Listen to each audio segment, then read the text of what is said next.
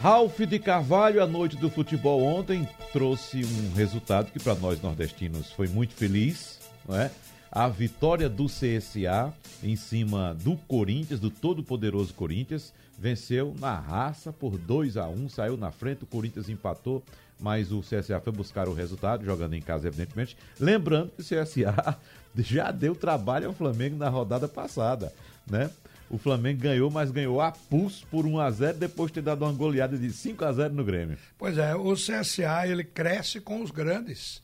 Ali ele mostra, ele sabe que é um jogo para perder e mostra o desassombro de um futebol ofensivo e acaba ganhando, como, é, como foi o caso do jogo diante do Corinthians ontem. Não só ganhou por 2 a 1 o CSA, como quase derruba o treinador.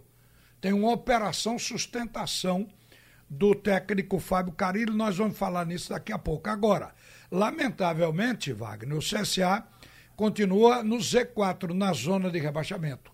É o primeiro da zona de rebaixamento com 29 pontos, o segundo é o Cruzeiro com 29 também, aí vem Chapecoense com 21 e Havaí com 17. É o único do Nordeste aqui no Z4 é o CSA.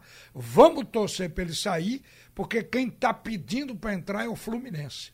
O Fluminense é o primeiro fora da zona do rebaixamento, na 16 posição, com 30 pontos, apenas um ponto a mais do que o CSA. Mas a gente volta já para falar nisso.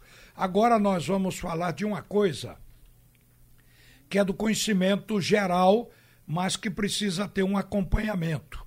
Está ao telefone o vice-presidente jurídico do Náutico, o doutor Alexandre Carneiro. Como é de conhecimento geral, o Náutico tem uma questão na justiça contra a Arena Participações, braço da Odebrecht, que administrava a Arena de Pernambuco. A Odebrecht tinha contrato com o governo do estado e aí, por conta de administrar este, este centro de treinamento, ou melhor, de jogos, que é a Arena Pernambuco, ele fez um contrato então com o Clube Náutico Capibaribe. E é aí que entra a questão. O contrato era para 33 anos. Foi assinado em 2013 e rompido em 2016. Portanto, vigorou só por três anos. O Náutico, além de obras no CT, recebia 500 mil reais por mês quando o contrato foi interrompido unilateralmente por decisão da Odebrecht. Desde lá que o Náutico aguarda a indenização dos 30 anos que ainda restavam nesse contrato, os danos morais, os danos materiais, tudo o que aconteceu em função do rompimento desse contrato. O doutor Alexandre Carneiro está com a gente na linha e, doutor Alexandre, contrato é para se cumprir. Como está, então, essa questão? Bom dia. Bom dia, Ralf, torcida Rubra. Ralf, eh, existia, uma, uma ideia inicial no clube, quando nós chegamos em janeiro de 2018, havia uma ideia inicial de discutir ah, essa demanda em São Paulo, em razão da cláusula de arbitragem. A arbitragem é, é a um sistema de resolução extrajudicial de demandas e havia uma cláusula no contrato prevendo a, a resolução via arbitragem. E inicialmente havia esse entendimento no clube que fosse discutido em São Paulo e era, era, era o mesmo entendimento da Odebrecht. Discutir em São Paulo numa determinada Câmara de resolução de disputas. Ocorre que nós passamos a ler melhor o contrato e interpretamos que essa cláusula ela não estava suficientemente clara no sentido de restringir a, a discussão do tema a essa Câmara em São Paulo. Então, nós é, preferimos, antes, discutir a questão judicialmente aqui em Recife, para que o juiz de direito aqui de Pernambuco nomeie um árbitro em razão dessa obscuridade da cláusula. Essa Câmara em São Paulo, uh, nós não teríamos como pagar, porque é são valores altíssimos de custas, e Então, adotamos essa estratégia. O processo judicial aqui para nomeação do árbitro já teve decisão em primeira instância e em segunda instância, e deve voltar agora para o juiz nomear um árbitro. E aí o processo vai seguir nessa análise de mérito. Porque por enquanto está apenas nesse, nessa preliminar, digamos assim. O papel desse árbitro é, vai ser reanalisar o contrato, mas o contrato tem cláusula de indenização. Como é que esse contrato vai ser recebido? Digamos, vai ser feito o cálculo dos danos que o Náutico sofreu, danos morais, da, é, por ter deixado o estádio para poder atender ao contrato se deslocado para a arena, o que teve que ter um novo investimento nos aflitos para poder ser utilizado em razão do rompimento. O que é que se pode pôr nesse contrato? Eu vou explicar porque nós que somos leigos fazemos uma conta assim. Se o Náutico recebia 500 mil por mês, então em um ano são 6 milhões o valor que o Náutico tinha por conta desse contrato com o Odebrecht. 6 milhões em 30 anos, que o contrato, pelo que a gente sabe, foram 33 anos, e o, o contrato só teve vigência de 3 anos, porque foi rompido.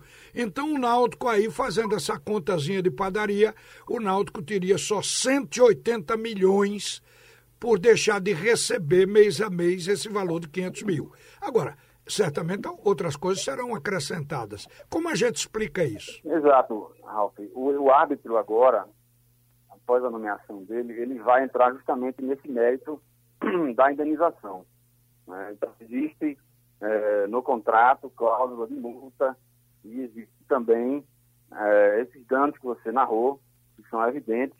Né? O Náutico teve um dano muito violento, um dano patrimonial, um, um dano imaterial também, né? Então isso, isso com certeza vai ser discutido agora por esse árbitro e a gente espera que dentro de mais um ano isso esteja definitivamente resolvido. Doutor Alexandre, é, na sua cabeça, na sua visão, o quanto o Náutico deve ter de indenização nesse contrato aproximadamente? Ralf, isso vai ser objeto de perícia um perito ele vai ele vai apurar isso com mais exatidão. Então, esses números mais exatos a gente prefere deixar para a discussão no transcorrer do processo. Mas é, não foge muito do que você do que você falou, do que você bem narrou. Eu narrei aqui 180 milhões só por ter deixado de receber os 500 mês a mês em 30 anos. Mas eu, eu estimo aqui, eu repito como leigo, que deve estar em torno de uns 300 milhões esse pacote, não? Pode, pode chegar nisso sim. Pode chegar nisso sim. É, mas o, o que vai depender agora, é, essas reuniões são marcadas como? O senhor estimou que dentro de um ano esse caso pode estar resolvido. Seria isso? Seria isso. É, porque a arbitragem, não, depois que é nomeado o árbitro, iniciado o procedimento, e dada a sentença arbitral, dessa sentença não cabe recurso. A, a vantagem do sistema de arbitragem, é, a vantagem é essa, né? Não cabe recurso. Então, é, não, não, nós iríamos executar a sentença imediatamente. E temos urgência, temos pressa nisso, porque o, o grupo, o grupo Odebrecht, como todos sabem, tem problemas financeiros. Então, a gente, a gente tem muita pressa nisso para que para que o, a gente não, não chegue naquela situação de ganhar e não levar. Né? Esse dinheiro obrigatoriamente tem que ser pago de uma vez ou isso cabe negócio, negociação para parcelamento? Ah, isso aí pode ser objeto de acordo. No transcorrer do processo, mesmo depois, pode ser objeto de acordo, sim.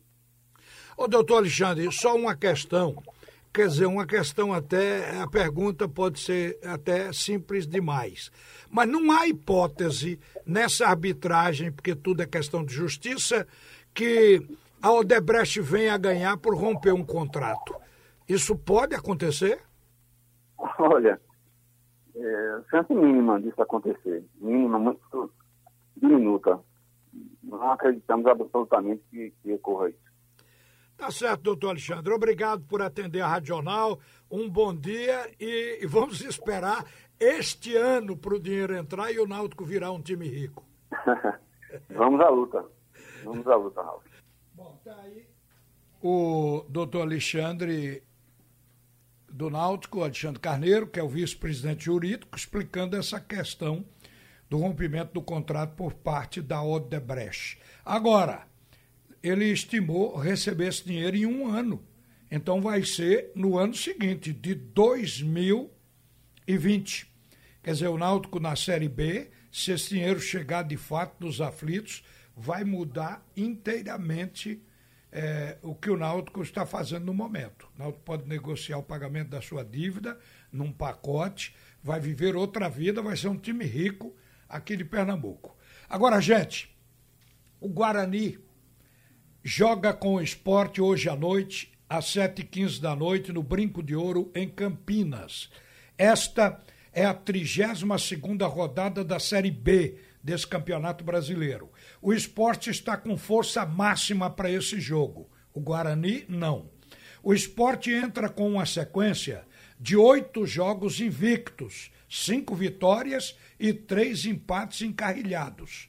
O Guarani vem de três rodadas sem vencer. Fez apenas um ponto nesses nove pontos que disputou nesses três jogos. Está na 14 colocação, com quatro pontos apenas de distância para o Z4, a zona de rebaixamento. Vai jogar para não cair. A gente pode catalogar como um time em desespero também.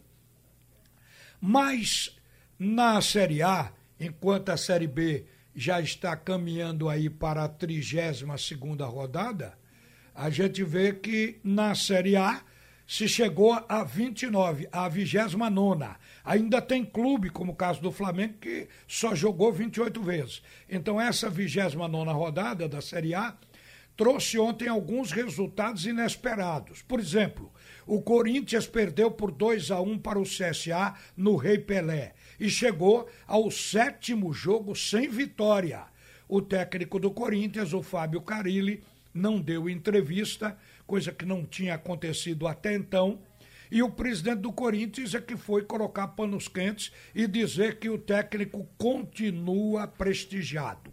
Mas o clima azedou. A torcida do Corinthians tentou invadir o hotel para cobrar satisfação do elenco. E o São Paulo? O São Paulo voltou a falhar. Perdeu para o Palmeiras de 3 a 0 podia ter sido pior. O time de Fernando Diniz perdeu para o time de Mano Menezes. O Palmeiras é o segundo colocado, reacendeu aí aquela esperança de chegar perto do Flamengo, porque ainda faltam 11 rodadas. Então, a gente, aliás, ainda faltam nove rodadas. Retificando, faltam nove rodadas para acabar a Série A. Então, neste caso, nessas nove rodadas, o Palmeiras ainda acredita tirar a diferença. O Flamengo tem 67 pontos, é o primeiro colocado, um jogo a menos que o Palmeiras, e o Palmeiras é o segundo com 60 pontos, portanto, sete pontos separam o Palmeiras do Flamengo. O Santos é o terceiro colocado. O Santos tem 52 pontos. O quarto é o São Paulo com 49. São Paulo perdeu o jogo para o Palmeiras, mas continua aí na zona da Libertadores. Mas pelo investimento que o São Paulo fez, o investimento se justificava com a ideia de que poderia ser o campeão brasileiro desse ano. Mas isso todo mundo está vendo que não vai ser. O quinto colocado é o Grêmio. O Grêmio está com 47 pontos e o sexto é o Internacional com 45. O Grêmio e o Inter estão na pré-Libertadores. O Flamengo, Palmeiras, São Paulo e, e o Santos estão na Libertadores direto. O Grêmio e o Inter na pré-Libertadores. Junto com o Clube Atlético do Paraná, que, embora seja o oitavo colocado, é o campeão da Copa do Brasil, portanto tem a vaga. Então, na zona da Sul-Americana, o sétimo colocado aparece o Corinthians, com 45 pontos. Oitavo, o Clube Atlético Paranaense, já expliquei. O nono, Bahia. O Bahia está na Sul-Americana hoje com 41 pontos na primeira divisão do futebol brasileiro. Décimo colocado, Goiás, com 38. Décimo primeiro Vasco com 38 pontos também. Décimo segundo Fortaleza com 35. Décimo terceiro Clube Atlético Mineiro com 35. Esses clubes estão na zona da Sul-Americana. Os que não estão nem lá nem cá. O 14 é o Botafogo com 33, o 15 é o Ceará com 33 e o 16 é o Fluminense com 30. Não estão na zona do rebaixamento, nem na zona da Sul-Americana. Eles estão aí lutando para não cair. Botafogo, Ceará, Fluminense. Os que estão na zona de queda.